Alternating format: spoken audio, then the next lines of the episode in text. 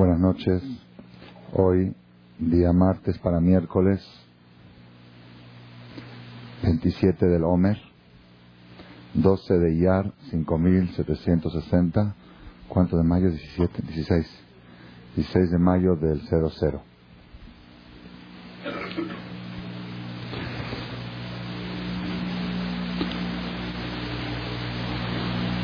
Estamos nosotros en las semanas del Homer. Estas semanas son unas semanas que bastante especiales en el calendario hebreo, que merecen un análisis profundo para entender cuál es el mensaje, cuál es la energía en los días del Homer. La gente anda un poco confundida con respecto al Homer. Mucha gente cree que son días de luto, en realidad originalmente son días de alegría. Hay unas conductas de luto por ciertos motivos.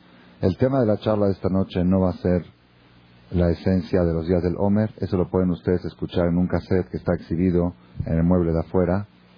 ¿Qué, son, qué es Sefirata Homer? ¿Cuál es la idea de estos días? ¿Son días alegres o días tristes? ¿O por qué nos hacen bodas? Todo ese tema merece y vale la pena escucharlo y analizarlo. Yo quiero detenerme sobre un punto específico que sucede dentro de los días de Homer. Dentro de los días de Homer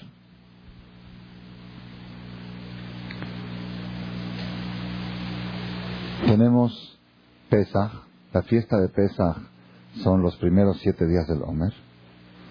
Tenemos el final del Homer que es Shavuot, la fiesta de Shavuot. Y en el medio hay algo. ¿Qué es ese algo que hay en el medio entre Pesach y Shavuot? Lagba Omer.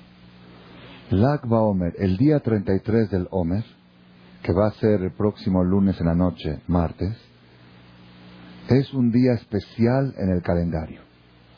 Un día tan especial que está escrito en los libros que hay que aumentar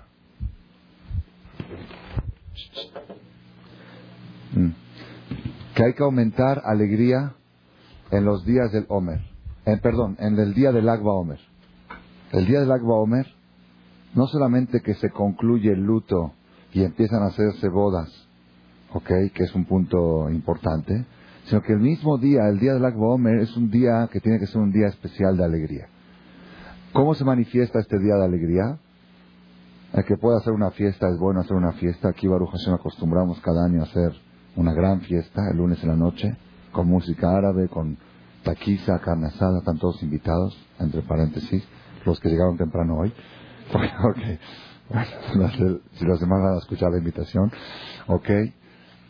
Pero básicamente está escrito que es un día que en el rezo, cuando se reza, no se dice Ana, no se puede decir la confesión. Los días de alegría, los días festivos, no se permite hacer confesión. Se dice Yeishem, terminando la mirada se dice Yeishem. El día del Akba Omer no se debe decir la confesión para demostrar que es un día festivo. Y al tal grado, lo digo esto no para que se espanten, sino para resaltar la idea, a tal grado que trae el libro Sharet Teshuvah. Sharet Teshuvah es un libro que está, es un comentario de la Halajá. Dice que hubo un rabino importante en, en, los tiempos, como hace 400 años, que él se opuso a esto del Akba Omer. Dijo, ¿quién inventó eso de que el Akba Omer no se dice? Y él en su knis, el día del Akba Omer dijo que digan Ana. No es un día festivo, no está escrito en la Torah este día y no inventen. Y él fue y dijo Ana. Así que este jajam no acabó el año. Falleció joven. Y de ahí, desde, a partir de ahí, se estipuló y se estableció en todo el pueblo de Israel que el día del Akba Omer es un día festivo. Porque si se vio que del cielo demostraron que sí es un día festivo, entonces ya lo tuvieron que publicar en todo el pueblo de Israel. Por eso, ahora que estamos una conferencia antes de esta fecha importante, tomé la decisión de hablar del tema del Akba Omer, qué es el Akba Omer y qué mensaje podemos tomar para nosotros, qué mensaje práctico. En realidad, hoy en la tarde, yo tenía preparado otro tema para tratar en la charla de hoy, pero en la tarde, en la siesta vespertina, porque acostumbro a descansar principalmente días de conferencia, con la almohada que es mi mejor consejera, empecé a pensar qué voy a hablar, qué hablar, y no sé cómo se me prendió el foco este tema. Y dije, Minashamayim, todavía hasta hace media hora estaba en duda ¿Cuál va a ser el tema de la charla? Dije, si Dios me puso este tema es por algo, porque alguien lo necesita, o quizás yo mismo lo necesito, o todos necesitamos. Ok, Lagba Omer. ¿Qué es Lagba Omer? Vamos a decir lo conocido, lo famoso, pero lo voy a repetir para, para como ponerlo como fondo de la charla.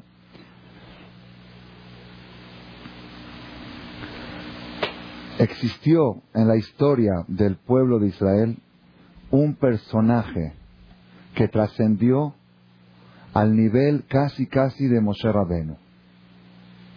¿Quién fue? Rabbi Shimon Bar Yochai.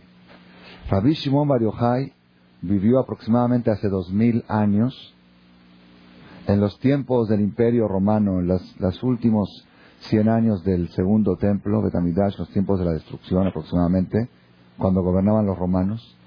Y él fue, como vamos a leer ahora la historia en el Talmud, él fue el que inventó, por decir así, no es inventado porque todo es de Dios, pero él fue el que descubrió lo que es Zohar. Zohar es la fuente de la Kabbalah. Todo lo que es Kabbalah está en el Zohar. No voy a entrar ahora en el tema de si está permitido estudiar Kabbalah o no, porque eso es otro tema y todos saben ya mi, mi posición, no la mía, la de la Torah, que sí, que la Kabbalah es lo más poderoso que hay. La Kabbalah es como una planta nuclear, planta de energía, de energía nuclear.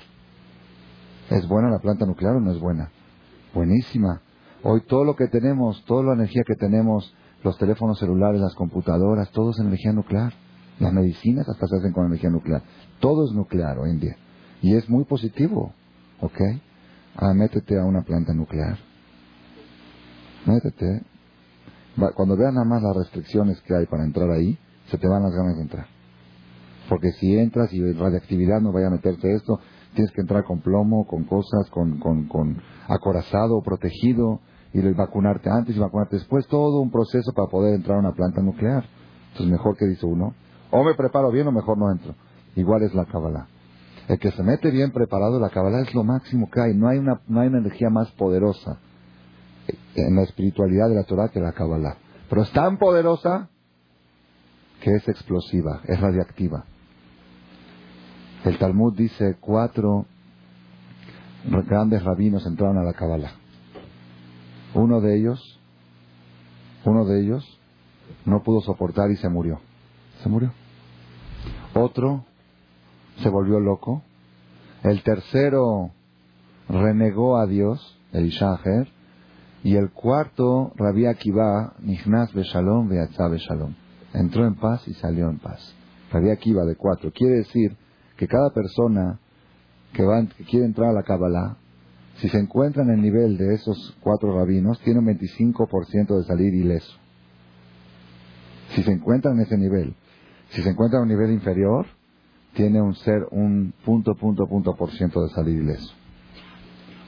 Ese es un tema, por eso nosotros, la Alajá dice prohibido estudiar Kabbalah hasta los 40 años. 40 años, no de edad, sino de estudio, de madurez. ¿Ok? Entonces, por eso el tema, no va a entrar en el tema, pero nadie discute que la fuerza, la energía más poderosa que tenemos en el judaísmo es la Kabbalah. El 90% de las cosas que hacemos en nuestra religión están basados en la Kabbalah el Maim en el rezo, los pasos para atrás, la forma de entrar a la sinagoga, la forma de salir, la lavada de manos de la mañana cuatro veces, ¿por qué cuatro? La forma de acostarse, la forma de pararse. El 90% de la, de la, del judaísmo está basado en la Kabbalah. ¿Quién reveló, quién descubrió la Kabbalah? Rabbi Shimon Bar Yochai, hace aproximadamente dos mil años.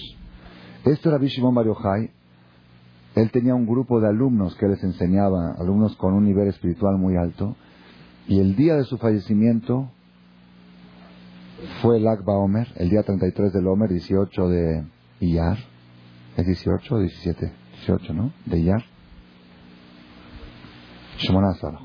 El día 18 de Iyar, el día que iba a fallecer, ahí cuentan el Zohar cómo fue su fallecimiento. Es algo preciosísimo. El, el sistema él dice que estaban todos los alumnos reunidos alrededor de él, de su cama, su lecho, y él les dijo a ellos, espérenme un ratito que voy a subir arriba a escoger mi lugar.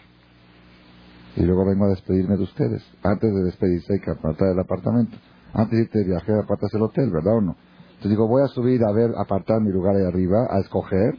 Luego bajo y me despido de ustedes. Subió Rabbi Shimon Bar Yochai, ellos vieron como entró en, en estado de coma, como digamos en muerte clínica, y veían su cara radiante como el sol, así dice que brillaba, luz salía de su cara. Después de un rato bajó y dijo, me ofrecieron varios lugares, muy, varios hoteles muy buenos, de siete estrellas, pero yo escogí al lado del profeta Ahiyah Shiloni. Ese lugar es el que más me gustó y ahí me van a poner. Y luego ahí cuenta la forma en cómo se despidió de sus alumnos. Todo, fue algo, algo impresionante. Una de las cosas más impresionantes fue que él les dijo a sus alumnos, les prohíbo llorar. Y no nada más que les prohíbo llorar. Este día de hoy, que quede registrado para todas las generaciones como un día de fiesta. Y ellos recibieron esa orden de su maestro y la transmitieron para todas las generaciones. Rabbi Shimon Bar Yochai, Botzinaka Disha, Botzinaka Disha quiere decir luz sagrada, una luz sagrada, así lo llama el Zohar. Él ordenó que este día del Agua Omer va a quedar registrado como un día de alegría. ¿Por qué? Si fue un día de fallecimiento, ¿por qué queda como un día de alegría? Porque es un día, no, porque es un día que se comunicó el cielo y la tierra. Es un día que se abrieron los cielos y y bajó una luz tan poderosa a la tierra que cada año cuando llega esa fecha vuelve esa energía y la persona puede absorberla. La persona que celebra el Agba Omer, yo les digo porque lo he comprobado con aquellos que se han acercado al judaísmo y nunca sabían que era el Agba Omer. Los invité a la fiesta, han asistido y hay gente que ha cambiado su vida después del Agba Omer más que después de Yom Kippur. La energía que se recibe, la luz que se recibe en el Agba Omer, da un viraje de 180 grados en la vida de la persona. Empieza uno a ver la claridad en la vida, empieza uno a encontrar camino de luz, a encontrar camino de educación de sus hijos, camino a su matrimonio. He visto gente que ha salvado su vida a partir del agua Omer. Esa es la energía que heredó Rabbi Shimon Bar hace dos mil años para todas las generaciones. Y él dio un testamento que ese día sea un día festivo y no un día de luto. Y no solamente que es un día festivo, y no es un día de luto, sino es un día que se interrumpe el luto. El luto que venimos llevando desde después de Pesach, que no hay bodas y si hacemos, si hay tour, si hay fiesta, no se hace música, todo eso se interrumpe en la. El lunes en la noche empieza la orquesta y la música a todo vapor y al otro día ya puede haber bodas en Eres Israel, el martes en la noche ya hay banquetes, ya hay bodas. Y a partir de ahí está lleno, los, salones están ultra saturados, los salones en Israel hacen bodas todos los días y los salones están ultra saturados porque hubo, hubo cuatro semanas sin, sin bodas, ¿ah? De receso. Entonces, esa es la fuerza y la energía del Agba Omer. Por ser que el personaje principal del Agba Omer, la costumbre de nuestras comunidades sefaraditas y algunas comunidades ashkenazí también, es hacer una fiesta la noche del Agba Omer y encender una luminaria en honor a Rabbi Shimon Bar Yochai, porque la luminaria, la flama, representa el alma, el alma es la flama, eh, lo más espiritual de lo material es el fuego, va para arriba, y ya que se enciende de Rabbi Shimon está escrito que él baja, así está escrito en el Zohar, que Rabbi Shimon Bar la noche del Agua Omer, baja a la tierra a ver todos los lugares donde están celebrando en honor a él, que es lo que él ordenó, y bendice a todas aquellas personas que hacen algo en honor a él. Y ya que baja él, Jadito no va a bajar solito, baja acompañado. Entonces trae a Rabbi Meir y a Rabbi Meir y a Rabbi este. Bajan tzadikim, todos los tzadikim que en la vida se identificaron con los estudios de Rabbi Shimon Bar bajan como sus alumnos, bajan con él para acompañarlo, para que no vaya solo, y todos vienen a bendecir. Por esa costumbre que se encienden luminarias de Rabbi Meir Balanés, de todos los demás, alrededor de Rabbi Shimon Bar Yochai. Nosotros vamos a detener la charla de hoy en este personaje llamado Rabbi Shimon Bar Yochai. ¿Quién era Rabbi Shimon Bar Yochai? Ya explicamos en breve su personaje, pero vamos a ver cómo se inició la historia de este hombre, este gran hombre, Rabbi Shimon, para pasar a trascender de tal manera. ¿Cómo se inició su historia? ¿Dónde, dónde se inició? El Talmud cuenta. Se, entiende que Rabbi Shimon era un rabino talmúdico, pero no era sobresaliente, era un rabino común. Es decir, bien, rabino talmúdico. ¿Dónde entró, dónde, dónde fue donde él se, se sobresalió y llegó a lo que llegó? El Talmud en Maseje Shabbat, hoja 33, columna 2. Fíjense, cuando yo analizo personajes, no me gusta analizar personajes nada más con interés de historia. de conocer la historia. Aunque a veces es muy interesante la historia. Nosotros cuando estudiamos la historia, el pueblo de Israel, tenemos que saber una cosa. Perdón, ¿alguien le molesta que esté abierta? Perdón. Cuando una persona lee un libro de historia, ya sea de historia judía o de historia general del mundo, el judío, yo siempre digo esto y vale la pena poner atención a este punto y enseñárselo a nuestros hijos. El judío no tiene tiempo de leer historias, de leer historietas. El judío vino al mundo para hacer historia. Nosotros mismos tenemos que crear la historia. No hay tiempo, el, día es muy corto, la vida es muy corta para perderla en leer historietas. Cada historia que lees, tienes que tratar de sacar algún mensaje. Si sale un mensaje, vale la pena leerla. Si no, cuando alguien te dice, oye, ven a ver esto, ¿puedo aprender algo que me pueda servir para superarme? Adelante. Si no, no hay tiempo para perder historias. Cuando yo voy a analizar la historia de Rabbi Shimon Bar si no fuera que tenemos un mensaje aplicable hoy en día, no lo cuento. No me interesa. ¿Qué no me interesa? Es curioso, pues curioso, pero no hay tiempo para curiosidades.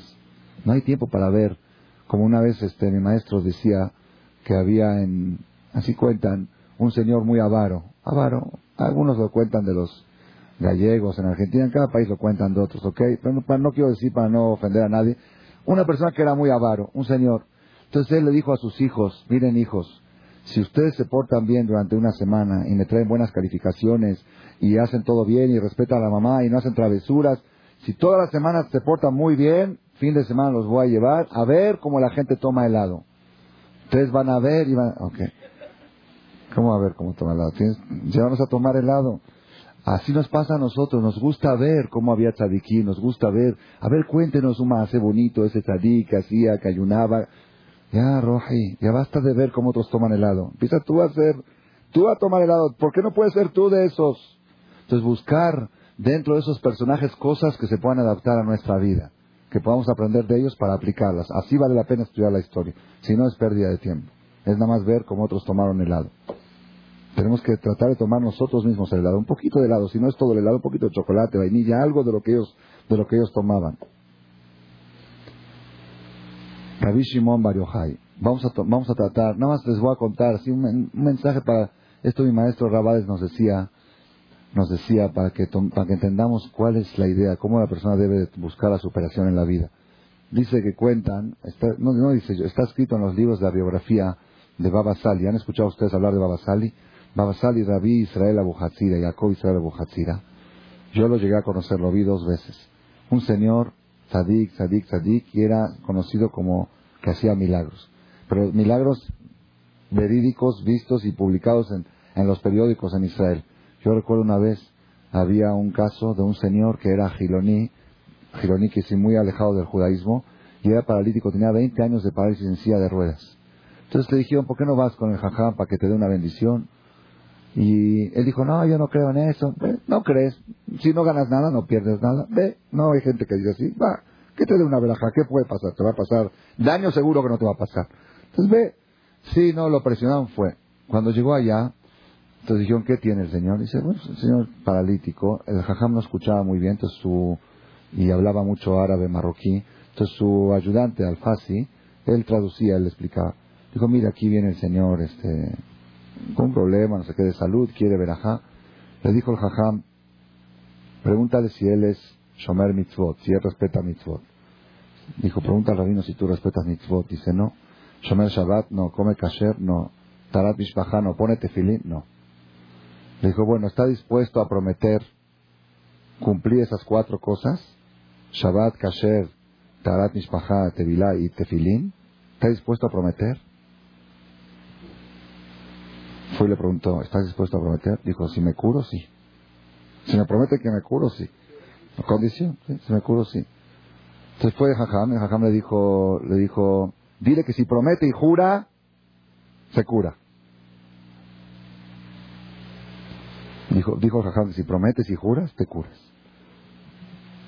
Que no, que sí, que lo... Eh, eh, ¿Seguro? ¿eh? ¿Seguro? Sí. Ok, prometo y juro.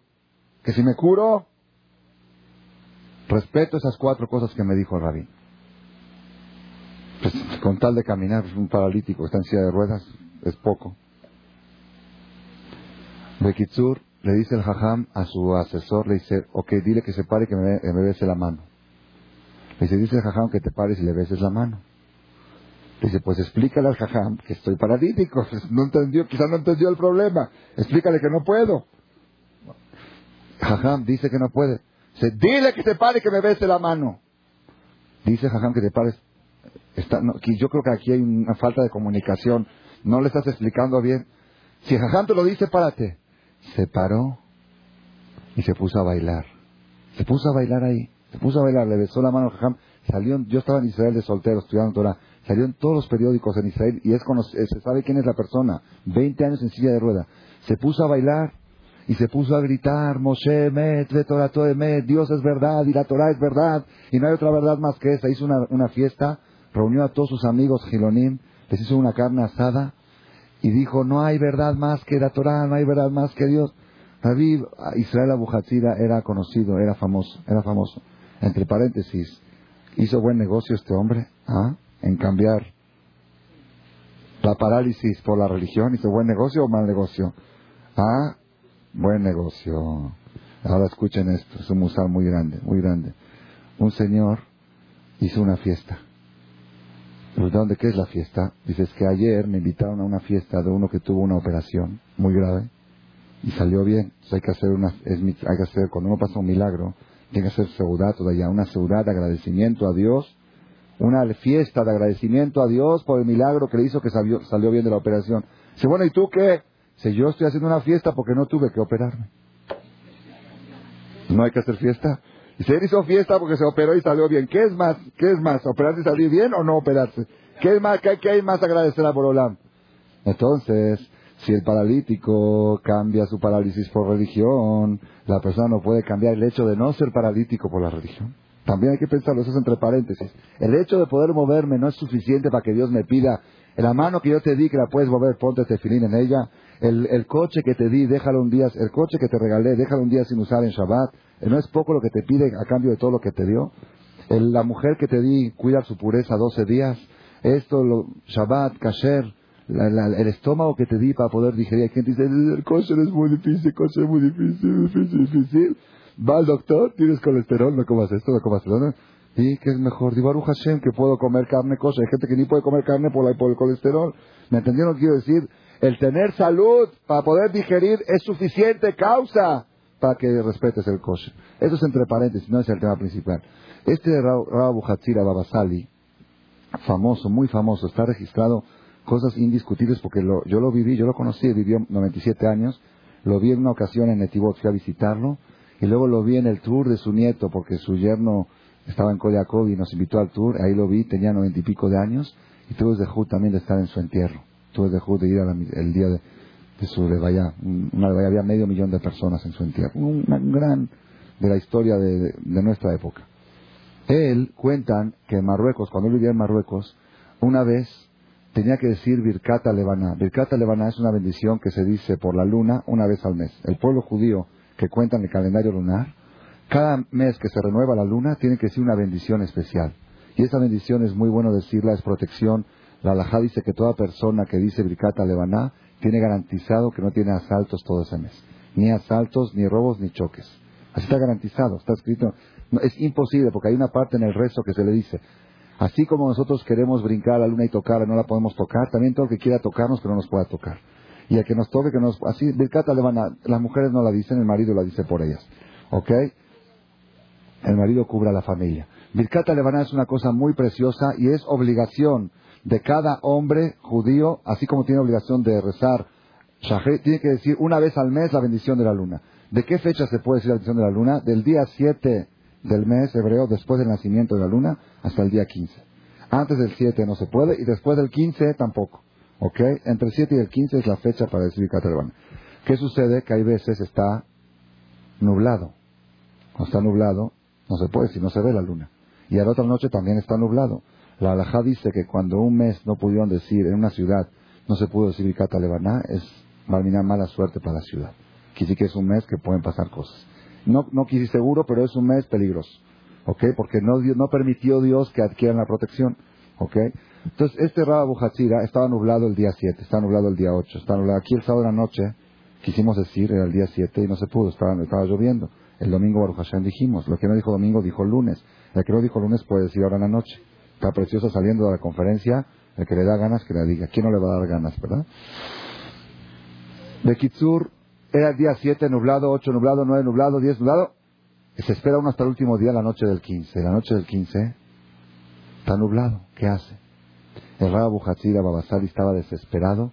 No se va a perder una vez en su vida Vilcata Levana. Nunca la perdió y este no va a ser el primer año que la va a perder. ¿Y qué hace? No sabía qué hacer.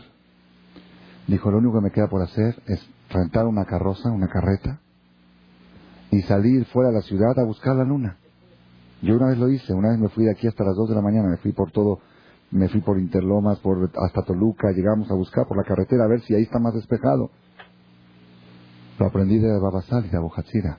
Salió con carreta cuatro, cinco, seis, siete horas. Eran las cuatro de la mañana, se puede decir toda la noche hasta antes del amanecer. Faltaba una hora para amanecer y no, y no aparecía la luna. Y él se llevó un grupo de alumnos que lo acompañaban, diez alumnos, porque es mitzvah, mejor decirla con diez juntos.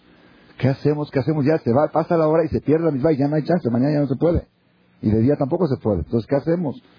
El jajam dijo ya, cuando vio que ya llegó la hora tope, se bajó Dijo, empiezan a decir, se dicen unos salmos antes de empezar, empiezan a decir, rápido, no hay luna, eh, ustedes empiecen. Empezaban, vino, ah, antes de decir la bendición. Cuando llegó el momento de la bendición, el jajam hizo así, se abrieron las nubes, dijeron la bendición tarda tres minutos, volvió a ser así y se juntaron. Así hay testigos que cuentan la historia. Cuando uno escucha esto se vuelve loco, se vuelve loco. ¿Qué, qué Mi maestro Rabades contó esto en la Yeshiva y dice así. Dice, ¿qué les, ¿qué les impresiona a ustedes? A ustedes les impresiona, mira como este hizo así y se abrió. Dice, a mí no me impresiona eso. ¿Por qué? Porque eso a mí no me deja ningún mensaje. Yo no puedo hacer así y abrir el cielo. Eso no tiene ningún mensaje. ¿Saben qué me impresiona a mí? Que un señor de esa edad viaje seis, siete horas en carreta a buscar la luna. Esto es lo que tengo que aprender. Ese es el mensaje. Nosotros vemos el milagro, luego buscamos el milagro. No le busques al milagro. Busca cómo llegó al milagro. ¿Qué hizo? ¿Qué esfuerzo hizo? ¿Cómo era abnegado? Un jajam dijo, dice, hay gente que se alaban que este jajam, todo lo que él decía, Dios cumplía. Dice, hay otro jajam que todo lo que Dios decía, él cumplía. Esa es la grandeza. La grandeza es cumplir lo que Dios dice, no que Dios cumpla lo que tú dices.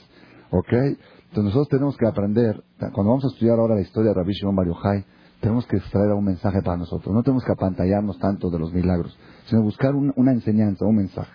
Vamos a leer aquí en la Gemara Shabbat, en la página 33, columna 2. Ok, el que lo quiere buscar en español es página 66, porque en el Talmud cada página tiene dos caras, una y dos. Entonces 66, o el que la busca en hebreo es Lamed Gimal, para que no se les olvide el Akba Omer, es el día 33. Entonces está aquí Lamed Gimal, columna 2, del otro lado. ¿Ok? Dice así. Rabbi Yehuda, de Rabbi Ose, de Rabbi Shimon. Había tres rabinos del Talmud, rabinos muy grandes. Rabbi Yehuda, Rabbi Ose y Rabbi Shimon. Estaban sentados. Beatid Yehuda Ben Gabayu. Había un judío que se llamaba Yehuda Ben Gerim. Yehuda, hijo de conversos. Se ve que era, de origen no judío, pero se habían convertido. Él estaba atrás escuchando la plática de los tres rabinos. Fatah Rabiudá de Amar. Rabiudá empezó a decir, Kama Naim Maasehem Shelumazo. Qué bonitas acciones hacen, ¿ah? Qué bonitas acciones hacen este pueblo. ¿Qué pueblo? Los romanos. Los romanos que estaban dominando Eres Israel en aquella época. Qué bonitas cosas hacen. Mira qué buena gente son. Con todo lo que eh, guerras y matanzas, pero dentro de todo son buena gente los romanos. ¿Por qué? Porque son buena gente. Mira, Tiknu Shevakim, construyeron mercados, antes no teníamos mercados. Tiknu Gesharim, pusieron puentes. Mira cuántos puentes construyeron gigantescos. Tiknu Mehatzaot, mira cuántos baños públicos, cuántos deportivos hicieron. Antes no había baños en la casa. Hacer un baño en la casa para calentar agua para bañarse, se calentaba con carbón. Entonces hacían baños públicos, lugares así tipo deportivo, y hacían calderas grandes. Mira cuántos baños públicos hicieron, baños turcos, vapor, saunas, puentes, mercados, ferias. es un pueblo también con todas las quejas que hay contra él, pero mira qué cosas buenas hacen. A la quefa, que habló muy bonito. Rabbi Ose Shatak. Rabbi se escuchó el comentario de su colega Rabiuda, se quedó callado. Está bien. Na'aná Rabbi Shimon Bar Amar. Contestó Rabbi Shimon Bar ¿Quién es Rabbi Shimon Bar El que vamos a celebrar su aniversario el próximo lunes en la noche. Y dijo, todavía no era cabalista, todavía no había llegado a la cabalada. Aquí empezó. Aquí empezó Rabbi Shimon Bar Contestó Rabbi Shimon Bar y dijo, Kol ma lo tiknu la. Todo lo que ellos hicieron, lo hicieron para ellos. ¿Qué tú crees que hicieron algo para favorecer a alguien? Tiknu Shevakim pusieron calles y mercados los Shiba Enzonot para poner casas de prostitución. Tiknu Merhatzaot, baños públicos, para prepararse a los pecados, para bañarse y estar. Gesharim, construyeron puentes para qué? Litolme Mejes, para cobrar la caseta. O a alguien se le ocurre decir, mira el gobierno alemán que hicieron la carretera de Acapulco. Se saben que los alemanes la construyeron. Ya viste qué buenos que son. Una compañía alemana. Ya viste qué buenos nos hacen carreteras. Ve a ver cuántos están llenando de, de billete todos los días. ¿Qué estás ahorita alabándolos? Ahí estuvo la discusión. Uno alabó, otro se cayó y otro criticó. ¿Ok? Yehuda Ben este Yehudá, hijo de conversos, que él escuchó la plática, Alá fue, Besiper Dibren, fue y llevó el chisme. Así, ah, oye, ¿sabes qué? Escuché tres rabinos que estaban hablando y una dicación. Pero chisme no fue a, no fue a delatar. A, chisme, pero el chisme se corre, se corre, ¿ok? Él no dijo nada, nada más, él, nada más contó. Él no me dijo nada, nada más contó. Pero el chisme llegó hasta dónde? Hasta Roma, hasta el imperio romano. Llegó que este rabino dijo, habló mal del gobierno, y otro habló bien, y entonces quedó callado. ¿Ok? ¿Cómo hay que tener cuidado? Luego van a ver Yehuda Ben cómo acabó su historia. ¿Cómo hay que tener cuidado de los chismes? ¿Cómo hay que tener cuidado? Una vez, una vez un jajam vino a la ciudad y vino a juntarse de acá. Empezó a juntar, de repente la gente, cada vez que pasaba lo miraban raro, no le daban de acá. Gente que había pasado le daba. ¿Qué pasó? De repente se enteró que salió una, una noticia en la ciudad que el Jajam robó mil Sefer Torah. El Jajam robó mil Sefer Torah. Cada Sefer Torah cuesta 30 mil dólares. ¿Por mil? ¿Ah? ¿Qué fraude? ¿Qué tamaño? Entonces cuando la gente escuchó eso, dijo, yo, yo mejor no me meto, no es. Cuando Jajam se enteró, dijo, ¿quién dijo eso? A ver, ¿de dónde viene la, la, la, el chisme? ¿De dónde viene? Pues a mí me dijo fulano. Va con fulano, y tú dijiste que yo robé mil. Primero que todo yo no dije mil, yo dije cien. Y yo no dije que, se lo cuenten a usted. Pero cien, ¿quién te dijo cien? Bueno, a mí me lo dijo fulano. Va con fulano. Tú dijiste que yo robé cien. Yo no dije cien, yo dije diez. Así que no agreguen, la gente exagera. Yo dije diez. Y así que no. ¿Qué? ¿Por qué? ¿Por qué diez? ¿Pero quién te dijo diez? Yo voy a robar, yo soy un jajam sadik, ¿yo de dónde voy a robar? ¿Quién te dijo? Pues a mí me contó Mengano va con Mengano, tú dijiste que yo robé esa Torah. ¿Cómo es la gente? Qué exagerada. Yo dije nada más un Sefer, que se metió aquí y se robó un Sefer y se llevó el libro de Torah, se llevó el Sefer Torah. Pero un Sefer también es fraude. Yo nunca voy a robar. Dijo, ¿quién te dijo a ti? Me dijo Fulano. Llegó con Mengano y dijo, oye, ¿a ti quién te dijo que yo robé un Sefer Torah? Yo no dije un Sefer Torah. Yo dije un libro de Torah. ¿Ok? Un Sefer Torah. Esto es un libro de Torah. Este vale 15 dólares, ¿cuánto cuesta? yo dije un libro de Torah, yo no dije un Sefer Torah, no más que el libro en hebreo se dice Sefer. Un Sefer Shel Torah, un libro de Torah, pero no un Sefer Torah. Bueno, pero ya se calmó más este. Dice, pero igual yo no robé tampoco un libro de Torah, yo no soy ratero. Fue con otro, ¿quién te dijo Mengano? Va con Mengano. Dice, oye, tú dijiste que yo robé un libro de Torah. ¿Cómo crees, jajam, que yo voy a decir que usted robó un libro de Torah? Yo dije que lo que usted dijo en su discurso lo robó de un libro de Torah, que lo sacó de otro libro, nada más, ¿ok? Pero ¿cómo llegó el chiste?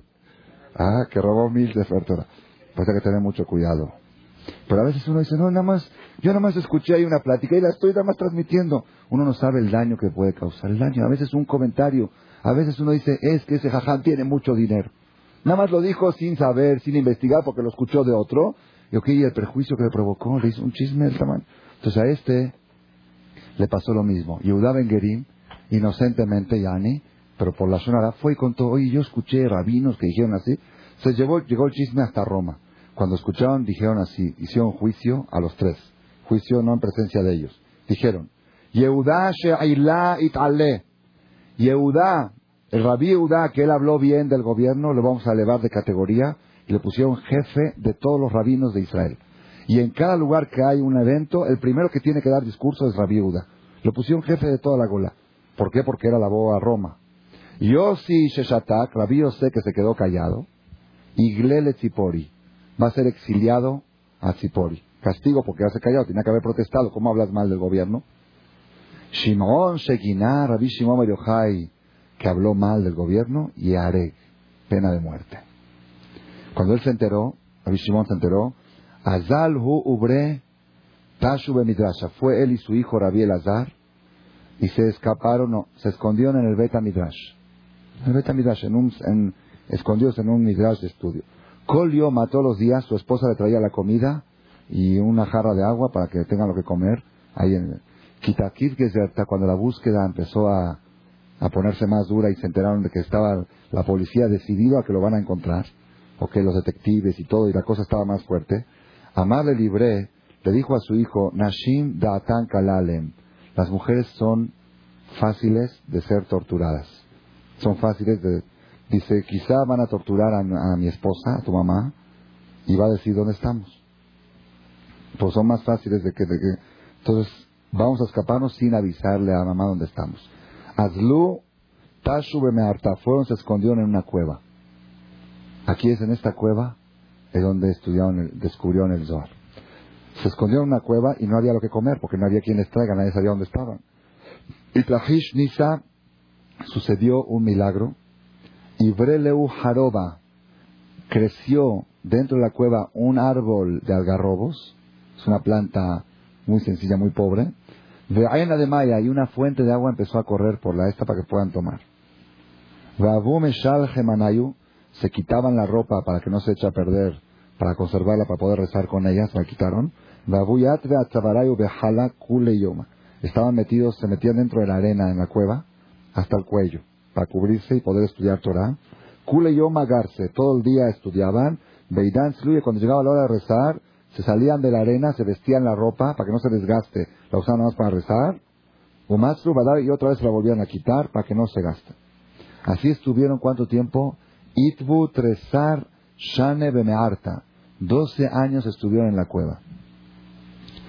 Ata Eliau, vino Eliau a Naví, Recama Pitja de Mearta, se paró en la puerta de la cueva como que no sabe que están ellos adentro. Amar y dijo, Man lo vario hay de mit kesar batir ¿Quién le podría hacer saber, lástima si habría alguien que le podría hacer saber a Vario Hay, a Rabbi Shimon, que ya murió el César y hay una rey, había una ley en Roma. Muere el César, mueren sus secretos. Todas las sentencias pendientes que estaban en los tiempos del César, muere el César, mueren sus decretos. ¿Quién le podría notificar a Rabbi Shimon Mario Si supiera yo dónde está, yo le diría. Así empezó a hablar. ¿Por qué? Porque si le mandaba a decir directamente, hubieran pensado que es un detective, que es algo que es falso. ¿Ok? Entonces él nada más lo hizo como que estaba platicando. ¿Quién le podría avisar a Mario si supiera dónde está? Cuando escuchó Mario y su hijo que murió el César, salieron. Salieron de la cueva. Cuando salieron, imagínense ustedes nada más estos 12 años estar estudiando Torah día y noche en una cueva sin ver a una persona y sin nada de materialismo puro, espiritual. Un, jaján preguntó, dice, si Dios le hizo un milagro que salga un árbol, ¿por qué no le sacó un árbol de naranjas, manzanas? Agarró. Agarró es algo muy seco. Y si le hizo un milagro que salga una fuente, que salga una fuente de Coca-Cola o de jugo de agua. Vemos que no era aquí, la cosa no era aquí hacerle milagro, la cosa era espiritualizarlos. Ellos iban a elevarse a un nivel. Se elevaron a un nivel tan alto, tan, tan alto, cuando salieron, vieron una persona, un judío, que estaba arando la tierra, estaba trabajando el campo. Dijo, Rabbi Shimon ¿cómo es posible? Están locos. Dejan estudiar Torah para arar la tierra. Mejnunim van a ganar un millón de dólares más. Están locos, que se están perdiendo. ¿Qué, qué, están haciendo? No lo podían entender. No podían concebir que la gente agarre su tiempo y lo queme en la tierra. No podían entenderlo. De tanto que no podían entender, pusieron los ojos en esa persona y lo quemaron. Esa persona se quemó, se cayó fulminado. Todo lugar donde ponían los ojos se quemaba. Veían un campo, se quemaba el campo. Veían una casa, se quemaba la casa. Dice, ¿cómo la gente pierde tiempo en construir estas casas? Mejor que se pongan a estudiar Torah. Dice que salió una voz del cielo y dijo, que salieron al mundo a destruir el mundo, vuelvan a la cueva. Regresaron a la cueva otra vez y se quedaron un año más. ¿Ok? Dijeron, está escrito que el juicio de los Reshaim en el Geinam son 12 meses. Ellos se autocastigaron ahí adentro de la cueva 12 meses. Después de 12 meses, volvieron a salir, ¿ok? Un año, ese otro año salieron. Salió una voz del cielo y dijo, ya, ya pueden salir. Salieron y el hijo Rabiel Azar todavía no había madurado. El papá ya entendió el mensaje, pero el hijo todavía no. Entonces el hijo otra vez veía y quemaba, el papá curaba. El hijo quemaba, el papá curaba. Así trae la... ¿Ok? Hasta que vieron de repente... No, Rabbi Shimon dice, le dijo el papá al hijo, hijo, es suficiente el mundo, tú y yo que estudiemos Torah, déjalos al mundo, que hagan su trabajo y que hagan sus campos. Ok. El viernes en la tarde estaban caminando y vieron un viejito que corría del campo con dos plantas en la mano, dos plantas de hadas, dos plantas de mirto que huelen rico. Y le preguntaron al viejito, ¿qué estás corriendo? ¿Para qué son estas dos plantas? Dice, son Lichvot Shabbat Kodesh, son para Shabbat. Yo en Shabbat le traigo flores a mi mujer, viejito, de 90 años. En Shabbat le traigo flores a mi mujer. Sí, ¿por qué dos? Dice, una por Zahor y una por Shamor. Zahor et Yom Shabbat de Kadeshó y Shamor. En la Torah está escrito en dos lenguajes. Respeta el Shabbat y cuida el Shabbat. Tanto, dice, una planta por Zahor y una planta por Shamor. Entonces le dijo al hijo, ya ves, hijo, para qué los judíos trabajan. Ya ves cómo les gustan las mitzvot. Entonces ya se, se calmó el hijo y ya dejó de quemar los campos. ¿Ok? Así está. Después sigue la historia. Ahora no puedo, no puedo ya alargar porque el tiempo se nos va. ¿Ok? Sigue la historia que el, el suegro de Rabbi Mario Jai. Muy interesante. Yo nada más quiero tomar aquí un mensaje. ¿Cuál es el mensaje para nosotros? Nadie de nosotros va a ir a una cueva, ¿verdad? Ni yo, ni ustedes, y nadie está dispuesto. Ni preparado. Ni comer algarrobo, ni comer, ¿verdad? Queremos Coca-Cola, queremos jugo de naranja, queremos pasteles, carne, cerveza, Cuernavaca, Acapulco. Eh, queremos, queremos y queremos. No, no hablamos de eso. Entonces, ¿qué? ¿De qué nos sirve estudiar esta historia? Yo creo, mamás, créanmelo que esta Gemara, ¿en qué página dije que estaba? 33. Creo que son los años que tengo que la conozco. Ok, 33 años la estudié esta Gemara y cada año la vuelvo a estudiar cuando llegan estas fechas. Y nunca se me prendió el foco como hoy en la tarde. ¿Qué mensaje puedo tener para mí? ¿Qué puedo aprender? Yo no me voy a esconder a cuevas y no voy a quemar campos y no voy a, hacer, y no voy a abrir así que se abra el cielo y no lo voy a cerrar. Entonces ya, ¿qué, qué, tiene esto? Aquí hay un mensaje muy, muy, muy poderoso, muy poderoso. Para explicar el mensaje les voy a traer otra parte del Talmud. El Talmud, dice así, que había un jajam que se llamaba Hillel. Hillel, Hillel Azaken, famoso Hillel. Este jajam, cada día que terminaba de dar la clase a sus alumnos, a la una de la tarde terminaba la clase, los alumnos lo acompañaban de la yeshiva a su casa. En el camino le decía, ya no me sigan acompañando. Dice, eh, quédense aquí porque tengo que ir a hacer un gesed, tengo que hacer un favor a alguien. Entonces una misma, un favor, está bien. Al otro día tengo que hacer una misma, un favor. Que hacer un favor. Un día los alumnos curioseados dijeron, Rabino, todos los días tiene un favor, todos los días tiene visitas, ¿qué? ¿Todos los días tiene un favor que hacer? Dice, sí, ¿cuál es el favor? Dice, me voy a bañar. Me voy a, bañar, a bañar baño de vapor, a bañar. Sí, y eso es favor, sí, sí. El rey Salomón dijo, Gomel Nafsho Ish Chesed. La persona que cuida su salud es un hombre de benévolo, es una persona de favor, hace favores. Está cuidando su salud. Gomel Nafsho, la persona que cuida de sí mismo, está haciendo un. Entonces, ya vieron, todos hacemos favores. Somos tzadikim todos nosotros. Todo el día estamos, ¿qué estamos? Ejercicio deportivo, dietas, comidas. Eh, todo el día haciendo favores. Y quién? Y sin embargo, todos sabemos que no, que cada día somos más egoístas. No nos consideramos para nada gente altruista. Todo el día estamos... ¿Dónde está el mensaje? ¿Dónde está la idea aquí? Aquí vamos a encontrar, ustedes van a escuchar uno de los secretos más grandes del judaísmo. Más grandes que la diferencia entre la persona que sabe este secreto y el que lo ignora es luz y oscuridad. Es otra vida, otro mundo totalmente. Todo mundo. La misma persona, con la misma conducta, sin hacer ningún cambio, uno está en la luz y otro está en la oscuridad. Con este secreto que vamos a revelar ahora, de aquí de la Torah, de la Gemara. Hay una parte donde dice en la Torah, et Adonai Eloheja Bejol levabeja. Tienes que amar a Dios tuyo con todo. ¿Con todo qué? ¿Cómo se dice en hebreo tu corazón? Ah. Porque en hebreo, ¿cómo se dice tu corazón? Libbeja. Libbeja es tu corazón. Pregunten en hebreo a cualquiera, ¿cómo se dice tu corazón? Libbeja. Mashlom ¿Cómo está libbeja? Y acá dice levabeja. Con todos tus corazones. Amarás a Dios tuyo con todos tus corazones. ¿Cómo con todos tus corazones? Yo así lo traduje en el Sidush en Tov. Fíjense ahí dice con todos tus corazones para despertar la curiosidad de la gente. Oye, ¿cómo tus corazones? Va, mira, si uno nace con dos corazones, tiene al hospital. A ver si puede sobrevivir. Dice la Gemara, dice el Talmud, cada ser humano, cada judío, tiene dos corazones. Tov y Yetzerara. Tiene el corazón que lo lleva a hacer el bien y el Yetzerara el instinto del mal. Amarás a Dios tuyo con todos tus corazones. Con el Tov y con el Yetzerara. Y acá uno se vuelve loco. Dice, yo siento que voy a amar a Dios con el Tov. ¿Qué quiere decir? Voy a rezar con, amor. estoy amando a Dios con el Tov voy a hacer las cosas, eh, voy a poner el tefilín con amor, amarás a Dios con el Yetzerato. ¿Cómo amar a Dios con el Yetzerara? No se entiende, amar a Dios con el Yetzerara. Como que no va, o si va o no va.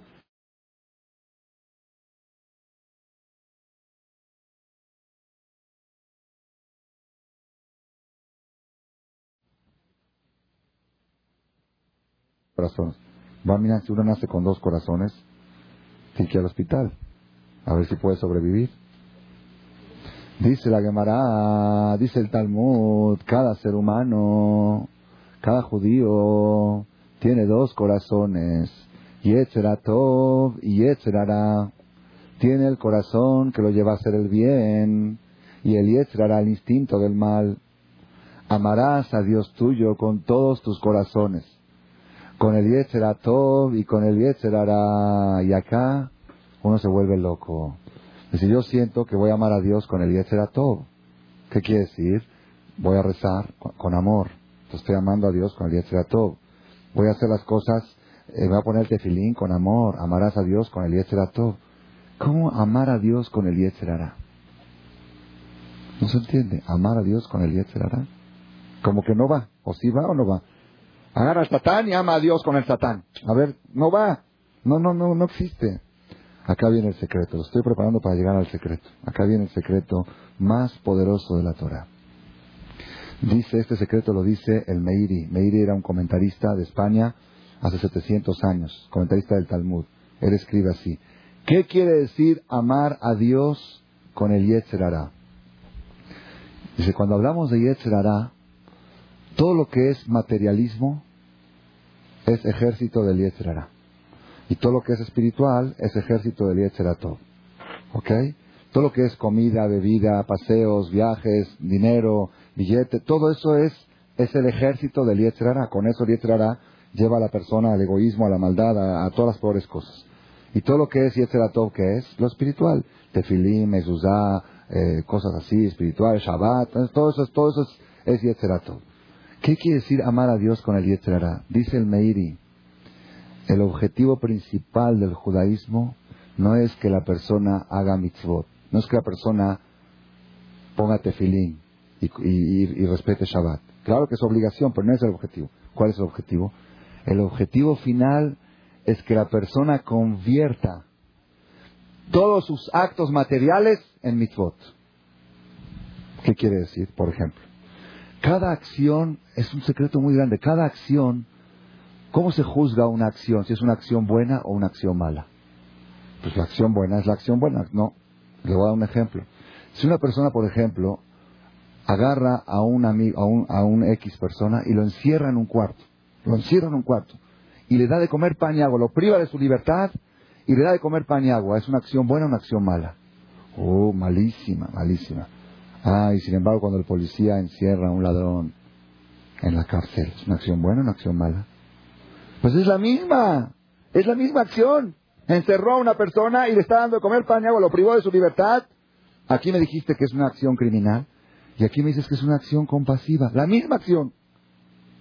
¿Cuál es la diferencia? El objetivo. No el objetivo, no el castigo, el objetivo, no el castigo. Si yo encierro a una persona para hacerlo sufrir, para privarle su libertad, es un acto criminal. Si yo encierro a una persona para proteger a la sociedad, para proteger a la humanidad, es un acto de, compasión. Estoy haciendo una protección a la gente. Este es un acto benévolo, el mismo acto, la misma acción. Entonces quiere decir, la acción no se puede juzgar por sí misma. La acción se debe juzgar por su objetivo. Acá viene todo el secreto de la Torah. Dos personas, dos personas se van a dormir en la noche. Normal, normal. Dormir, ¿quién no duerme? Todos dormimos, ¿verdad o no? A ver, este, si me pueden traer de ahí un libro de Kriyat Shema de la noche antes de dormir. Dos personas van a dormir en la noche, ¿ok? ¿Está bien? Normal. ¿Para qué duermes? ¿Cuál es el objetivo del dormir? Pues duermo porque estoy cansado. Espérate, no, no, no piensa. Así es, no, ustedes ahora van a ver. Van a ver ahora hasta dónde llega esto. Es que esto es el subconsciente. Escuchen bien porque esto es algo impresionante. Impresionante. Todo lo que la persona hace en la vida, el de Kriyat Shema antes de dormir, el librito, todo lo que la persona hace en la vida tiene un objetivo. Aunque lo piense o aunque no lo piense. A veces está consciente y a veces está en el subconsciente. Una persona va a dormir, ¿por qué va a dormir? Porque quiere mañana estar fuerte. ¿Para qué? Depende. ¿Cuál es su objetivo? ¿Ok? Su objetivo es sexo. Él quiere estar bien relajado mañana porque ahí tiene cita con su secretaria. O con su esta, o con su la otra. ¿Ok? Lo aleno, Barminan. Yo digo Barminan porque no es para aquí, pero hay gente así, Barminan. Porque si no, si llega mañana cansado al, al, este, al trabajo no va a poder pecar, no va a poder hacer lo que quiere hacer, sus deseos. ¿Ok? Entonces, ¿qué sucede? ¿Saben qué sucede? Las siete horas que estuvo durmiendo, ¿saben qué son? Es una acción pecaminosa. Las siete horas de dormir son siete horas de pecado. Pero está dormido, No hay dormido. El objetivo es el que marca la pauta. Y si todas estas horas de dormir estaban enfocadas a hacer algo negativo, las siete horas son negativos. Otra persona se va a dormir las mismas siete horas, las mismas. ¿Para qué vas a dormir? Voy a dormir para mañana pararme despejado y poder rezarle a Dios y ponerme el tefilín y poder ayudar a la gente que necesite y poder cumplir con mis deberes como, como marido y como hombre y como papá y tener toda la fuerza o como mamá, poder mandar a mis hijos a la escuela, poder cumplir mis deberes como persona, como ser humano. Entonces, ¿qué sucede? Las siete horas de dormir se convierten en mitzvah. Es impresionante esto uno puede transformar su vida sin hacer ningún cambio. Lo mismo, duerme las mismas horas. Nada más cambia el objetivo. Piensa para qué duermes. Di yo duermo para estar sano, para cumplir mis deberes humanos. Entonces, cada segundo que estás dormido estás haciendo una mitzvah. Igual cuando la persona va a comer. ¿La persona para qué come? Pues tengo hambre. Está Fíjense, es algo muy curioso. Nosotros, cuando decimos una bendición, decimos Baruch, Monay, Eloenu Melech Bendito tu Dios, Eloenu, nuestro Dios. ¿Qué quiere decir la palabra? Voy a decir Eloqueno porque no se puede repetir muchas veces el nombre de Eloqueno. ¿Qué quiere decir Eloqueno? Nuestro Dios. Si queremos decir nuestro Dios, ¿cómo tenemos que decir? Baruch Amonai, Amonenu. Amonai es Dios, Amonenu nuestro Dios. ¿Por qué cambiamos el término? Amonai, Eloqueno. ¿Qué quiere decir Eloqueno? Fíjense hay que tener zehut en la vida para escuchar. A veces la persona, yo tenía amigos que íbamos a escuchar a un jajam en Israel que daba una conferencia muy bonita cada semana. De repente me da flojera, no voy.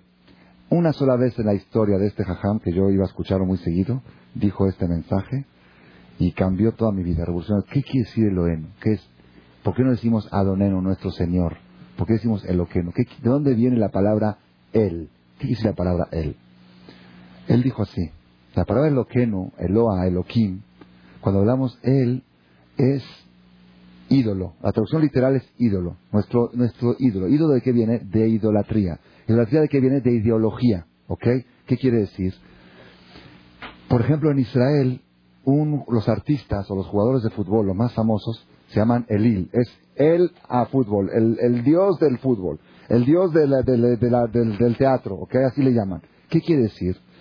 toda cosa que causa pasión y que la persona está atrás de eso como que eso es, eso es su objetivo, eso quiere decir él. que todo su objetivo final es eso, quiere llegar a eso. Cuando la persona es, admirador de, de, un futbolista o algo, duerme con él y piensa con él y se levanta con él y se baña con él y piensa. Así es, es una locura, ¿ok? Eso es el loca. Cuando nosotros, todos los seres humanos sobre la tierra, escuchen bien, ¿eh? Esto lo dijo también Sigmund Freud. Lo leí en un libro, pero la Torah, en la Torah está escrito. Todo lo que la persona hace en la vida tiene un solo objetivo. Nadie tiene más que un objetivo.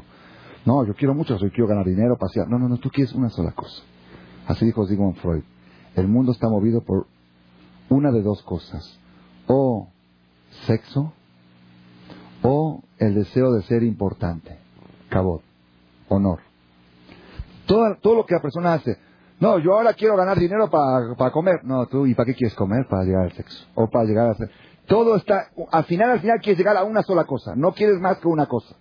No hay más que eso, ¿eh? Es o una u otra. Así dijo este Zygmunt. Y es cierto, es la realidad. No, es que yo quiero ganar lana para ser rico. ¿Y para qué quieres ser rico?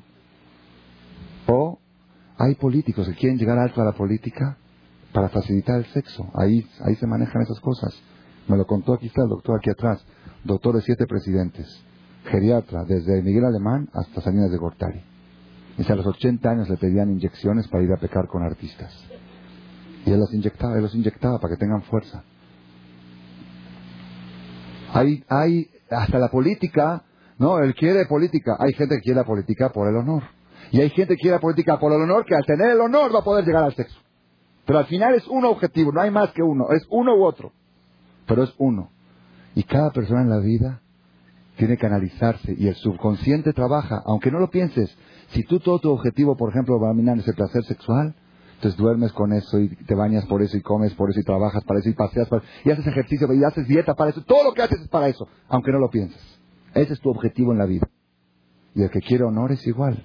Todo lo que haces, la rebusca, se mueve, se viste así para, que lo vean así, se pone así para que lo vean, todo. Dice, esto lo dijo el maestro Rabel de Ben David. Cuando nosotros decimos Baruch, Atamonai, bendito tu Dios, Elohenu, ¿qué quiere decir Elohenu? Tú eres nuestro único objetivo todo lo que hacemos en la vida, ya sea la comida, la bebida, el trabajo, el negocio, el sexo, el formar un hogar, el traer hijos, el pasear, el ir a conocer el mundo, todo lo que hago en la vida tiene un solo objetivo, tú, llegar a ti, acercarme a Dios. No tengo otra cosa en la mente más que eso. Y por eso cuando voy a comer una manzana, una fruta, lo que sea, antes de comerla digo, Baruch atah monai melech haolam boré Bendito Dios, esta manzana que voy a comer ahora, no la como para tapar, la como porque necesito comer. ¿Y por qué? Para estar sano, para nutrirme. ¿Para qué quiero nutrirme? Para poder superarme y llegar a ti. Eloeno, tú eres nuestra meta. Ese es, ese es un mensaje poderosísimo. La persona, pueden haber dos personas idénticas. Una persona sale en la mañana a trabajar. ¿Para qué vas a trabajar? Pues hay que trabajar. No, no, no, piensa, trabaja. Pues uno trabaja por, para ganar dinero. Hay gente, Mejnun, que trabajan por trabajar. Así, hay que ser trabajador. ¿Qué trabajador? trabajador? No, les digo esto porque hay gente así. Me contó un alumno que venía aquí a las clases. Son gente me puede hacer mucho dinero. Son tres hermanos que trabajan en la fábrica del padre, el negocio del padre. ¿Ok? Uno de ellos es chambeador, llega a las siete y media al trabajo, hasta las nueve de la noche, y aquí gritando y groserías por acá, insultando a los empleados, y por acá gritando con un cliente, se pelea, revuelve mercancía, hasta, todo, el otro, el que venía aquí, él mismo, ok, se levanta a las nueve y media, diez de la mañana. Como se hizo religioso, se pone el tefilín y reza la malo. Acaba a las once, once y media de rezar. Después de eso se sienta a desayunar. Luego se va a dar una vuelta por el parque. Llega ahí a su trabajo a las doce y media de la mañana, después de hacer todo su ejercicio y todos sus yogas, estaban la yoga también todo. Llega a doce y media, se sienta ahí, hace unas citas por acá, esas por allá. Dice, dos y media tarde me tengo que ir a a mi torneo de no sé qué, y a mi torneo de tenis y de golf y de esto, a su, y luego a comer y a bañarse.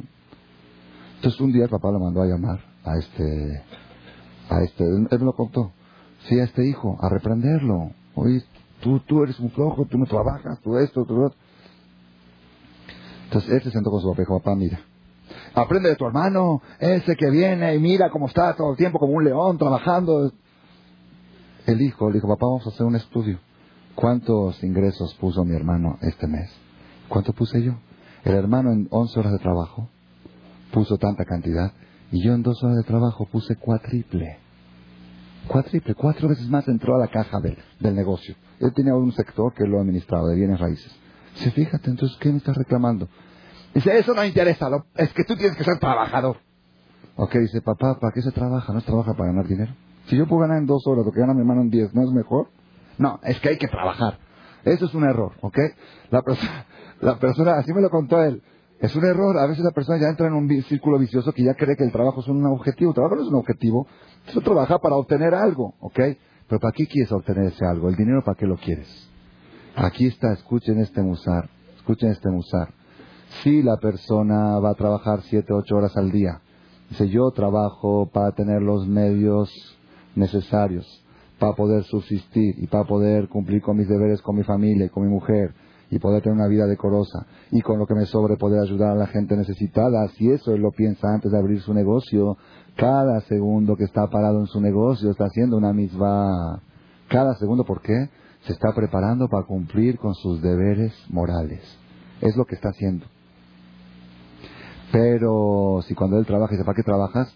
Pues yo quiero ser como ese y tener un carro como el otro. Cada segundo que está parado es un acto de orgullo. Es un acto de vanidad. aunque no venda nada, eso es lo peor. Está molado porque si todavía vendería. Está parado nada más ofreciendo la mercancía y no la vende y es pecado. ¿Por qué? Porque todo su objetivo es vanidad. Todo su objetivo es egoísmo. Todo su objetivo es aplastar. Hay gente así. Hay gente quiere tener dinero para aplastar a, para aplastar a los otros, para, para ser superior. Todo se juzga en el judaísmo según el objetivo.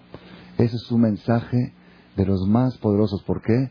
Porque aquí en mitzvot hay diferencia entre el hombre y la mujer. El hombre tiene tefilín, el hombre tiene rezos, el hombre tiene muchas sefer y la mujer, pues, la mayoría de las mitzvot no las tiene, no tiene tzitzit.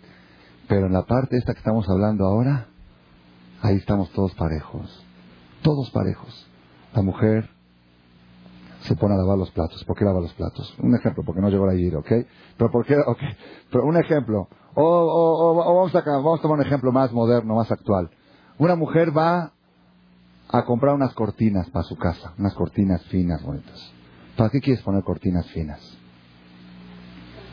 Si la mujer piensa que iba a poner una cortina fina, para que mi marido cuando venga a la casa se sienta a gusto, que sienta rico y que no tenga necesidad de ir a buscar placeres a otro lado, que se sienta en mi casa como en el Sheraton y que no se quiera ir a otro, que se sienta como en hotel, que, y es, ok, para que esté cómodo, que esté confortable y para así atraer a mi marido y evitar que no vaya a pecar y que esto y que el otro.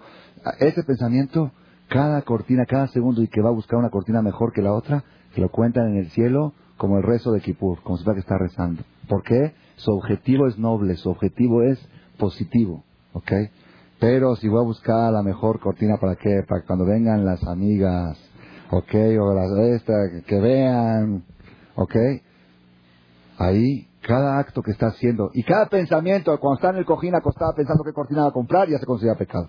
Porque todo su pensamiento es negativo. ¿Quién me dijo esto? El sábado en la tarde tenemos una clase aquí de Bereshit, Bereshit Génesis, y llegamos a la parte del diluvio. Y ahí dice la Torah, Vayar Adonai y vio Dios que Adam que era mucha la maldad de la humanidad sobre la tierra. Vejol Yetzer Machshevot Libo, y todos los pensamientos de su corazón, Rak Rak Olayom, solamente malo todo el día. Todo el día malo. Yo digo, no puede ser todo el día malo. La persona no tiene tiempo de ser malo todo el día. Uno no puede. Tiene, que, tiene sus quehaceres, ¿no? También. ¿Puede uno hacer maldad todo el día? Aquí está el secreto. Si el objetivo tuyo es maldad, si el objetivo es egoísmo, si el objetivo es sexo prohibido, si, si es el objetivo, todo lo que hagas, todo te estás bañando, estás arreglando, estás yendo, comprando, vas al súper, jitomate, todo es malo. Y si tú cambias, entonces miren que, ¿por qué dije es un secreto entre luz y oscuridad? La persona puede cambiar toda su vida sin hacer ningún cambio, nada más cambiando el objetivo. Sigue haciendo todo lo mismo, nada más ten un objetivo claro, ¿por qué lo hago? Todo lo que hago en mi vida lo hago para obtener una superación moral y una superación espiritual. Nada más que no puedo tener superación moral si no tengo dinero. No puedo tener superación espiritual si no tengo comida, si no estoy nutrido. Entonces tengo que dormir, tengo que descansar, tengo que pasear para distraerme, para poder superar. Todo para superarme. Todo para acercarme al Creador. Ese es el secreto tan grande que reveló Rabbi Shimon Bar Cuando se sentó este, se sentaron los tres rabinos, a eso quería, ¿cómo, cómo extraje este mensaje de Rabbi Shimon? Cuando se sentaron los tres rabinos a discutir, a discutir a no discutir, a platicar. Y uno dijo, ya ves, el gobierno romano, mira qué buenos que son, hicieron mercados, hicieron ferias, hicieron puentes, hicieron todo esto. Dijo Rabbi Shimon, aquí hay un peligro muy grande. Si yo me quedo callado es un peligro muy grande. ¿Por qué? Es cierto, yo tengo que agradecerles a ellos, independientemente de la intención que tuvieron, porque estoy beneficiado. Pero si tú los alabas, estás corriendo un peligro muy grande. ¿Por qué? Porque tú estás juzgando a la acción según la acción, no según el objetivo. Ellos hicieron mercados para poner prostitución, entonces cada ladrillo que pusieron está registrado como pecado en el cielo, aunque hay gente que se beneficia. Ellos hicieron puentes para cobrar caseta, cada ladrillo que pusieron es sacarle dinero a la gente. Eso no se puede considerar un acto positivo. Y cada cosa que hicieron fue con interés creado, que interés personal, eso no es mitzvah. Por eso él, se vio obligado a protestar y ese es el mensaje que Rabbi Shimon... Y miren qué curioso cómo está. Ahí se tuvo que esconder Rabbi Shimon y estudiar el Zohar y la Kabbalah, porque toda la Zohar y la Kabbalah habla del poder de la intención, del poder de la intención que es más fuerte que la acción. Una intención positiva puede, puede convertir toda la materia en luz, puede convertir todo, lo todo el materialismo en algo espiritual. Ese es el poder que nos enseña el judaísmo. Ese es el secreto que tenemos. ¿Y cómo se resolvió? Después de 13 años, después de 12 años salieron de, la cueva Dice, están locos, que están trabajando. ¡Ah! Fuego. ¿Cuándo se calmó el fuego? Cuando vio que un viejito estaba corriendo con dos plantas para llevar para Shabbat, dije, ¿ya ves para qué trabajan toda la semana? Entonces todo el trabajo de la semana es prepararse para Shabbat. Entonces ya todo es mitzvah. Si es mitzvah, déjalos, no les puedes hacer nada. Ese es el mensaje, la es un mensaje poderosísimo, poderosísimo, y es un mensaje que está en el judaísmo. ¿Por qué? Porque en todas las religiones otras, ellos hablan mucho de la espiritualidad. Mucho hay que ayunar, hay que esto, hay que rezar. ¿Ok? El judaísmo está en contra de todo eso. El judaísmo no habla de ayunar. Un jajam dijo, es más fácil ayunar que comer correctamente. El judaísmo te enseña cómo comer, cómo convertir la comida en ayuno, cómo convertir la comida en espiritual. ¿Vas a comer? Vas a comer es un acto animalítico. Convierte ese acto animalítico en un acto espiritual. Conviértelo como antes de comer, te lavas las manos, Luego, el judío hace conferencias antes que se sienta a comer. Cada, de veras uno va a tomar un vaso de agua, tiene sed, tiene que echar todo el baruja, ta, Elohim, y ahora que jajam habló, peor. Tiene que pensar, Elohenu, que es el objetivo de todo, Shakol, Niavi, ya déjame tomar una coca y que Dios se mete también ahí en el centro, en el kiosco. El judío lleva su espiritualidad en todas partes. En todas partes. Se mete uno a la regadera a bañar y ahora que ya está, ¿no? Es algo material. Vete primero la mano derecha, y después la mano izquierda, porque la derecha es misericordia y la izquierda es justicia. Ya, que, es, que déjame, me estoy bañando, ahora no es el templo, aquí no es el templo. El judío lleva, escuchen esto, es increíble, es la única religión que hay comida en el templo y templo en la casa. Porque si llegas al templo, en todas las sinagogas de los Goyim, no hay comida. Hay como comida. Aquí se viene a rezar, no se viene a comer. Llegas a la sinagoga judía, se uda por acá y se uda por allá, y rosca, y... Pues, ¿Qué es esto? ¿Vienes al templo a rezar o vienes a comer? Ya estamos acostumbrados, pero el que lo ve de afuera se ve muy raro. El que templo parece un lugar de banquetes. Y si van ustedes al templo de Iris de Hasidim en Nueva York, vayan algún día de Brooklyn. Entras al templo de los Iris, ¿sabes a qué huele? A bronce. No. Huele alcohol. Porque sí, ellos, ellos, todas las mañanas toman una copita con un pastelito, la Ilun Ishmat. Todos los días, aniversario es mitzvah. Eh, uno entra y esos son los hasidim, los negros, negros, los fanáticos, los más religiosos, los más religiosos. ¿Qué tiene que ver eso con religión? No sé, ese es el judaísmo. El judaísmo dice, no hay algo material, que cuanto más material es, más convierte. Ustedes saben, lástima que ya el tiempo no me permite y aparte no acostumbro hablar de estos temas en público grandes. Yo en los seminarios lo hablo en privado con públicos pequeños. Ustedes saben que está escrito en la Torah que lo más sagrado que existe sobre la tierra es el sexo que el momento de elevación más elevada que puede tener el ser humano sobre la tierra es cuando se une con su mujer en la cama. Es lo más alto que hay. No hay algo más alto. Los patriarcas Abraham, Isaac y Jacob, cuando querían recibir a Dios, lo recibían en la cama. Así está escrito en la Torah, está todo claro. Oye, ¿cómo puede ser? Se queda uno así, eh, así ahí, ahí. La Torah te enseña a agarrar lo más material, aparentemente lo más animalítico, y llevarlo hasta lo más alto. Maimónides dice que lo más espiritual de lo material es la música.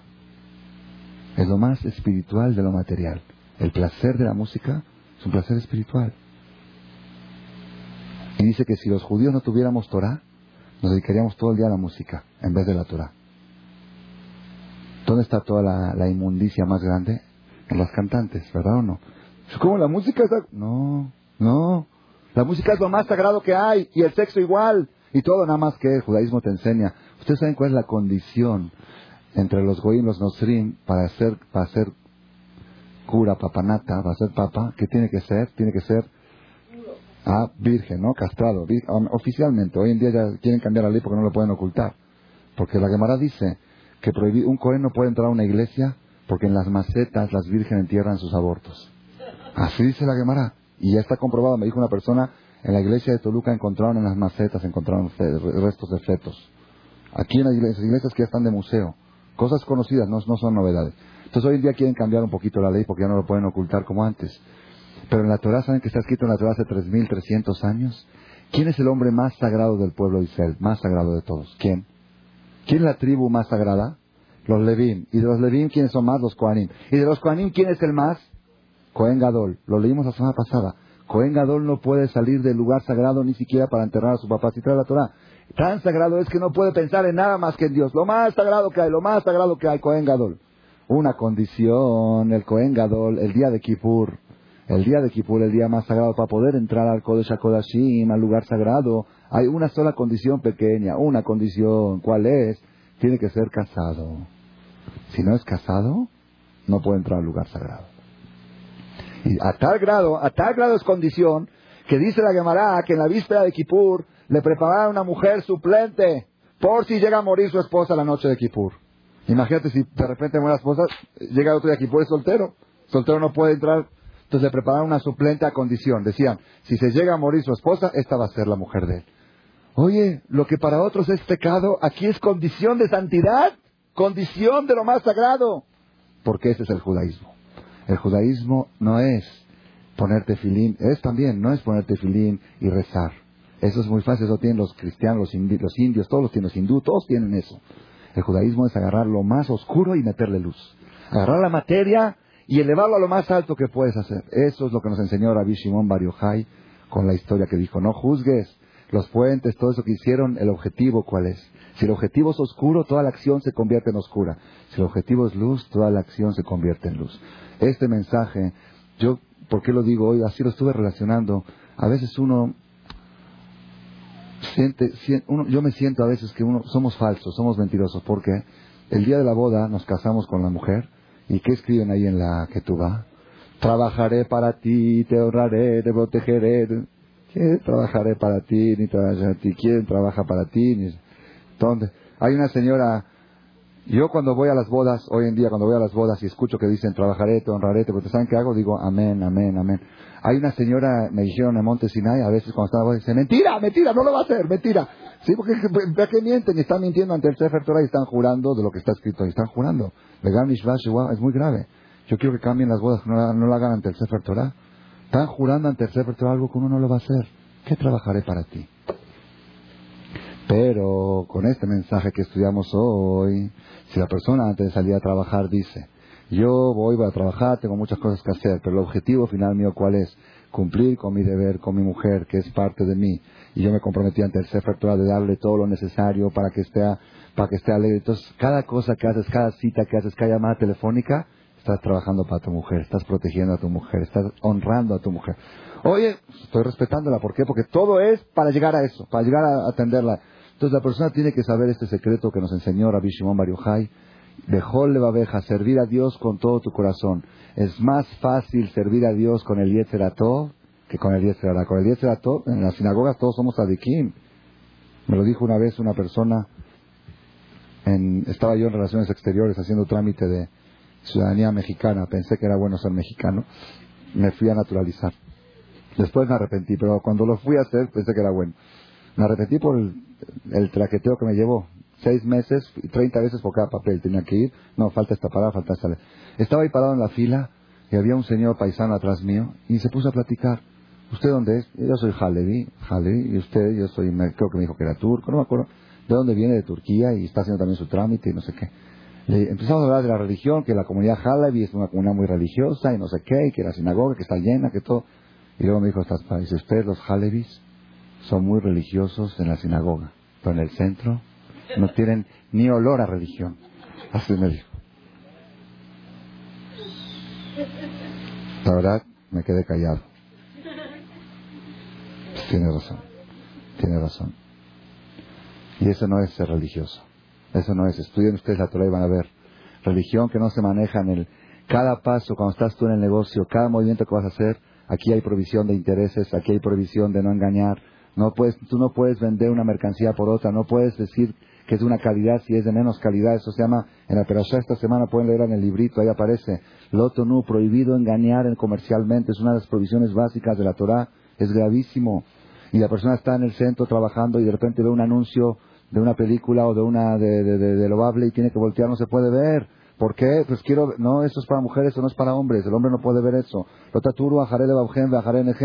El hombre tiene que llevar el templo, lo tiene que llevar a su casa, lo tiene que llevar a todos los rincones. A donde vaya uno, ya entra uno a un restaurante, si tuvo que entrar a un restaurante que no es coche porque no había y tenía mucho hambre, yo pido jitomate, pido ensalada, yo pido esto, yo tengo dieta, yo tengo, yo llevo, ese, ese es judaísmo, eso es judaísmo. Si me permiten ustedes terminar, para completar la idea, vale la pena escuchar esto. Una vez tuve una plática con un goy que fue una de las mejores enseñanzas que tuve en mi vida. ¿Quién era el? Un telefonista de Telmex, de los que arreglan teléfonos en la calle con las camionetitas. Hoy, hoy cambió mucho el sistema, porque se acuerda hace 15, 18 años, cuando uno se descomponía el teléfono, podías hablar 300 veces al 05, así como digo, 300 veces, en col, en neve, en calle sordos. Sí, claro que sí, ya está reportado. Ya, ya, ok. ¿Cuál era la única forma de reparar un teléfono? ¿Se acuerdan? Buscar, no, que eso, buscar un camioncito de la calle. Si oiga, me puede ayudar, una lanita. Era la forma, no había. Yo tenía, así, ¿te acuerdan? De esas épocas no se acuerdan. Bueno, hoy cambió un poco, está bastante mejor, Baruch Hashem. Bueno, estaba en Polanco, en la casa de mi papá tenía, el padre de mi papá tenía tres meses el teléfono muerto, agonizando o muerto, no sé, no, no había, de repente, de repente nada, entre la muerte y muerte clínica tenía, ¿ok? Bueno, de Kitsur, y nosotros necesitamos comunicarnos, papá, mamá, ¿cómo estás? Vamos, vengan. Cada cosa que tienes que avisar, ve a avisar a tu papá, ve a avisar a tu mamá. no había celulares en ese tiempo, 18 años no había, hace 15 años todavía era cosa de ricos, ni, ni ricos tenían celular todavía. ¿Qué hace? Desesperación era. Entonces un día me decidí, me voy a bajar, dejé mi colel, dejé mi estudio, voy a bajar a buscar una camioneta para resolver ya de una vez por todas el teléfono de papá. Ahí en la Vázquez de Mella, en la esquina con Horacio, hay una esta de... Veo una camioneta parada y el señor estaba ahí arreglando. ¿Saben cómo arreglan, no? Conectaban uno y desconectaban otro. Así era. Era sabido. De repente, de repente, se me fue mi teléfono. Ahí estaba uno arreglando. Está arreglando porque tienen que seguir el negocio. Si no, ¿de qué van a vivir? Si conectan uno, desconectan otro. Estaba yo ahí parado y vi que estaba trabajando. Dije, señor, por favor, ayúdeme, por favor. El tipo ni me pela. No se voltea, estaba concentrado. Ayúdenme, le voy a dar una lanita, el teléfono papá tiene así, no se voltea. Entonces yo quise despertar un poquito su imaginación del Señor para, eran las dos de la tarde. Le dije, ¿usted no va a ir a comer? Se voltea y dice, sí, a las tres de la tarde. Le dije, bueno, con la lana que le voy a dar, se va a comprar una cervecita fría, así, rica, sabrosa. Le quise despertar la imaginación, una cerveza, al goy, le, lo emborracha antes de tomarla. Entonces dije, una cervecita con esta lana se va a llevar. Por favor, ayúdeme, écheme la mano. Se voltea y me dice, yo no tomo alcohol. Yo no tomo cerveza me desarmo. ¿Ya qué le puedo ofrecer? No, ya, ya, ya. Si cerveza no, ya refresco menos. Ya no sabía que. Digo, ¿y por qué no toma cerveza? Dice, porque por el alcohol destruí mi matrimonio. Tengo un año separado de mi mujer y no puedo ver a mis hijos por dictamen del juez. Y estoy un año a pruebas y dejo el alcohol. Y tengo ya seis meses que no pruebo el alcohol y yo no tomo cerveza. Yo ya no sabía qué decir. Le dije, bueno, pero de vez en cuando no está mal. Dije, nosotros todos los viernes a la noche presentamos una mesa a la familia y nos tomamos, yo soy religioso y todos nos tomamos una copa de cerveza y, todo, y al otro día, el, sábado también, otra copa de cerveza. Si se toma moderadamente y bien, no se voltea y me dice, la religión de ustedes es muy metódica. Y cuando me dijo así, dije, este entiende un poco de religiones. Pero ¿por qué me dice así? Sí, sí, porque la nuestra es todo falso. Digo, ¿por qué? ¿Por qué? Dice, no, porque ahí es pura falsedad bueno, no crea, nosotros también, quise ponerme, dije, no, nosotros también no crea que todo, hay gente así, hay gente así. Dice, le voy a decir la diferencia. Dice, la nuestra de 500 malos quizá encuentras uno auténtico. Para ustedes quizá de 500 auténticos quizá hay uno malo. Así me dijo él. Y empecé, ¿por qué metódica? Dice, porque la religión, ustedes no le dicen no tomes alcohol. Te dice, tómalo cuando yo te diga y como yo te diga. Y en la cantidad que yo te digo. Cada Shabbat es mitzvah de tomar alcohol, es mitzvah de tomar cerveza. Pues, ¿Cómo cerveza con mitzvah? ¿Qué tiene que ver? Así es la religión judía. Y comes una carne sabrosa y dice, dijo, Shabbat, Kodesh, Kodesh, Kodesh, sagrado. ¿Qué es sagrado con carne? ¿Qué tiene que ver? Kodesh, la carne se hizo sagrado en Shabbat Kodesh. La religión de ustedes es muy metódica. Y luego me dijo algo que llamó la atención, lo digo entre paréntesis para que vean la responsabilidad que tenemos los judíos. Digo, pero usted, ¿usted por qué me habla así? Sí, porque yo entro a las casas de ustedes a arreglar los teléfonos y veo cómo el hombre trata a la mujer. Y me doy cuenta que la religión de ustedes es muy metódica. Ve, ve la relación, ve el respeto que se tienen entre ellos. Miren que se fija un plomero que entra a trabajar. Y se fija. Les interesa ver cómo vive el judío adentro. Porque ahí ya saben cómo es. Entre es puro golpes y puro esto. Y aquí ven, bueno, al menos a, simple vista, o veían antes, ¿ok? Pero es responsabilidad, es eso es Kiddush Hashem. El judío ante el plomero y ante el pintor y ante el electricista puede hacer Kiddush Hashem. De todos modos, ¿cuál es el mensaje que quiero extraer de todo esto? La religión metódica. ¿Qué es religión metódica? Una religión que no te dice vete a rezar, no. La religión que dice lleva el templo a tu casa, lleva el templo al centro, cada movimiento que haces consulta si es correcto o no es correcto, mete luz en la materia. Eso es religión. Hashem Baraj nos ayude. Por los que llegaron tarde, les aviso que la noche de Rabbi Shimon Bar la noche de la gran fiesta, el lunes próximo en la noche, están todos invitados, hombres y mujeres y niños. Niños no sé si tanto porque viene muy, acabamos un poco tarde. Va a haber aquí taquiza y va a haber cena y alegría. Y como les he mencionado al principio, mucha gente ha cambiado el rumbo de su vida, más en el asado del Agba Omer que en el ayuno de Yom Kippur. Y eso se mezcla con la idea de religión metódica, que siempre podamos meter luz dentro de la materia. Amén. Gracias por su atención a este shiur del Rav Malech. Les recordamos que pueden visitar la nueva página de shemtov.org en el internet www.shemtov.org. Actualmente la página cuenta con varias secciones. Noticias sobre las actividades de Shem Tov a nivel mundial, escuchar o bajar las últimas conferencias del Rav Malech, escuchar o bajar la alhaja del día, imprimir o estudiar desde su computadora la perashá de la semana, estudio diario de Gemara, Daf Yomi en español, sincronizar su iPod con podcast, un manual para crear su propio CD de las conferencias que existen en la red, adquirir libros con entregas internacionales con la metodología del Rav Malek de español, fonética y hebreo simultáneamente, así como ubicar las ciudades en donde se reparten CDs a nivel mundial. Es que la misbot y muchas gracias.